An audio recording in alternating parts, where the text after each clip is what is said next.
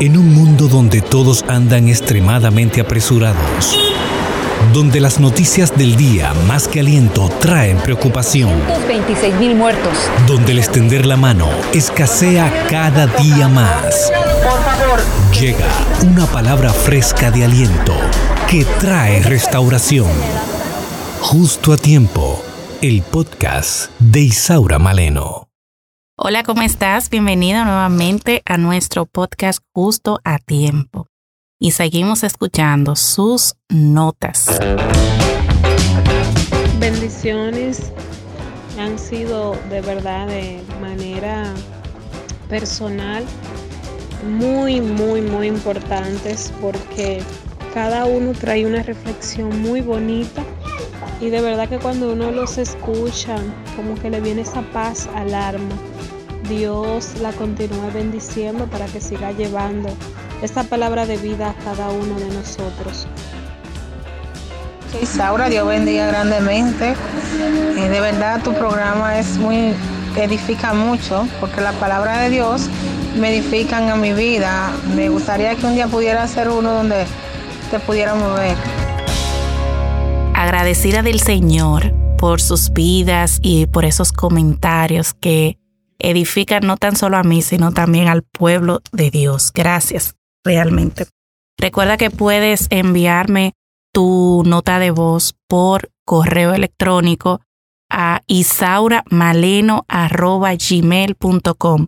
También puedes contactarme a través de mi Instagram, P a Tiempo. Amén. Y seguimos leyendo Lucas 4 en esta ocasión. Y vamos a leer desde el verso 1 hasta el 13. Estaré leyendo en la versión PDT.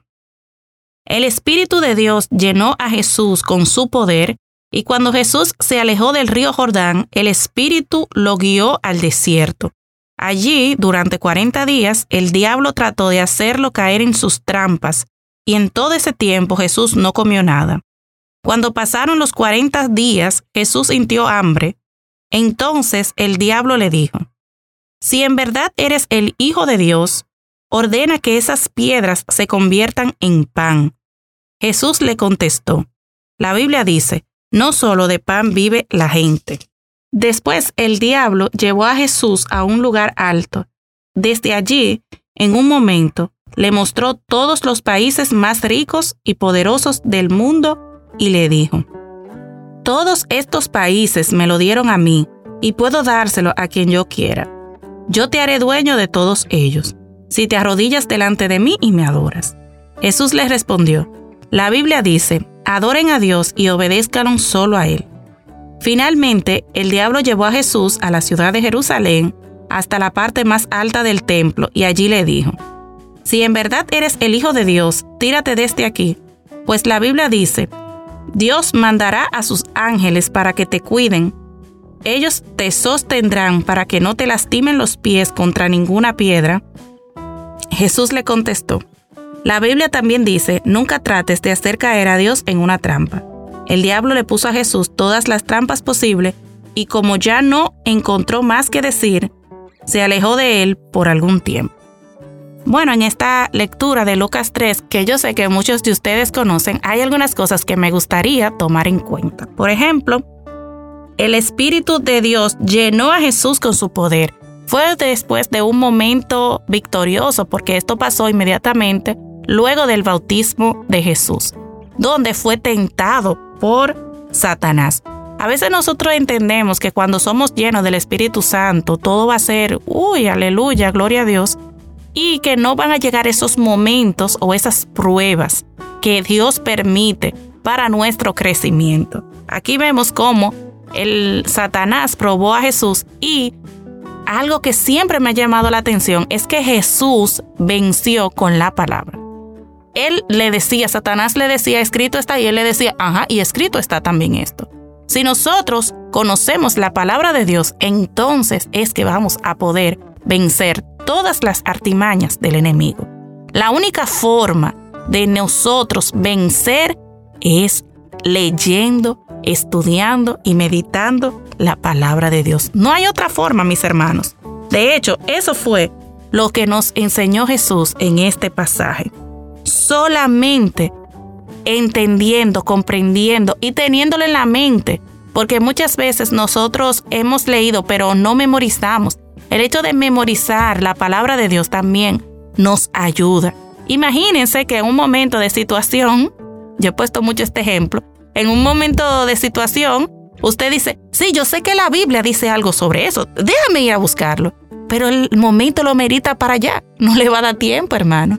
Así que no es solamente leerla, es meditar en ella y también, señores, memorizar, memorizar la palabra de Dios. Vamos a ponernos eso en meta. Por lo menos cada día memorice un versículo de la Biblia. Memorícela, apréndala. Eh, yo acostumbro, bueno, acostumbraba, no lo estoy haciendo últimamente, a poner en la nevera el versículo que me iba a aprender en esa semana o lo ponía en mi cuarto, en una parte. Usted puede hacer eso. Engánchelo. Dice que la palabra de Dios debemos meditar, dice la palabra, de día y de noche. Que podamos verlo de día y de noche. Memoricemos su palabra. Y, sobre, y otra cosa que también quisiera destacar de este pasaje es que aunque Satanás eh, nos ofrezca muchas cosas, Él no es el que tiene el poder de este mundo, sino Dios. Pero nosotros a veces se nos olvida y nos dejamos engañar por las cosas del mundo, por lo que el mundo ofrece. Que eso, señores, no sea lo que llene nuestros ojos, sino que busquemos adorarlo solo a Él. Que busquemos estar con Él siempre, adorándolo, creciendo en su palabra, eso es lo que va a traer una transformación en nuestras vidas. Señor, gracias Dios mío, gracias por tu palabra. Gracias Señor, gracias Dios mío. Señor, sabemos que tú eres el dueño del universo, pero a veces entre la presión del mundo se nos olvida. Ayúdanos Señor, ayúdanos Padre, y no dejes que las artimañas de Satanás invadan nuestro ser, Señor sino que ayúdanos a adorarte solo a ti, Jehová. Ayúdanos, oh Dios. Oramos en el nombre de Jesús. Amén y amén. Recuerda, lee la palabra, medita en él. Hace, coméntame en los comentarios qué versículo estás eh, aprendiéndote en esta semana. Dios te bendiga abundantemente. Hasta la próxima. Gracias por escuchar el podcast Justo a Tiempo de Isaura Maleno. Sintoniza todos los programas en Spotify, Apple Podcasts, YouTube, Google Podcasts. Esto es una producción de Isaura Maleno y AD Producciones.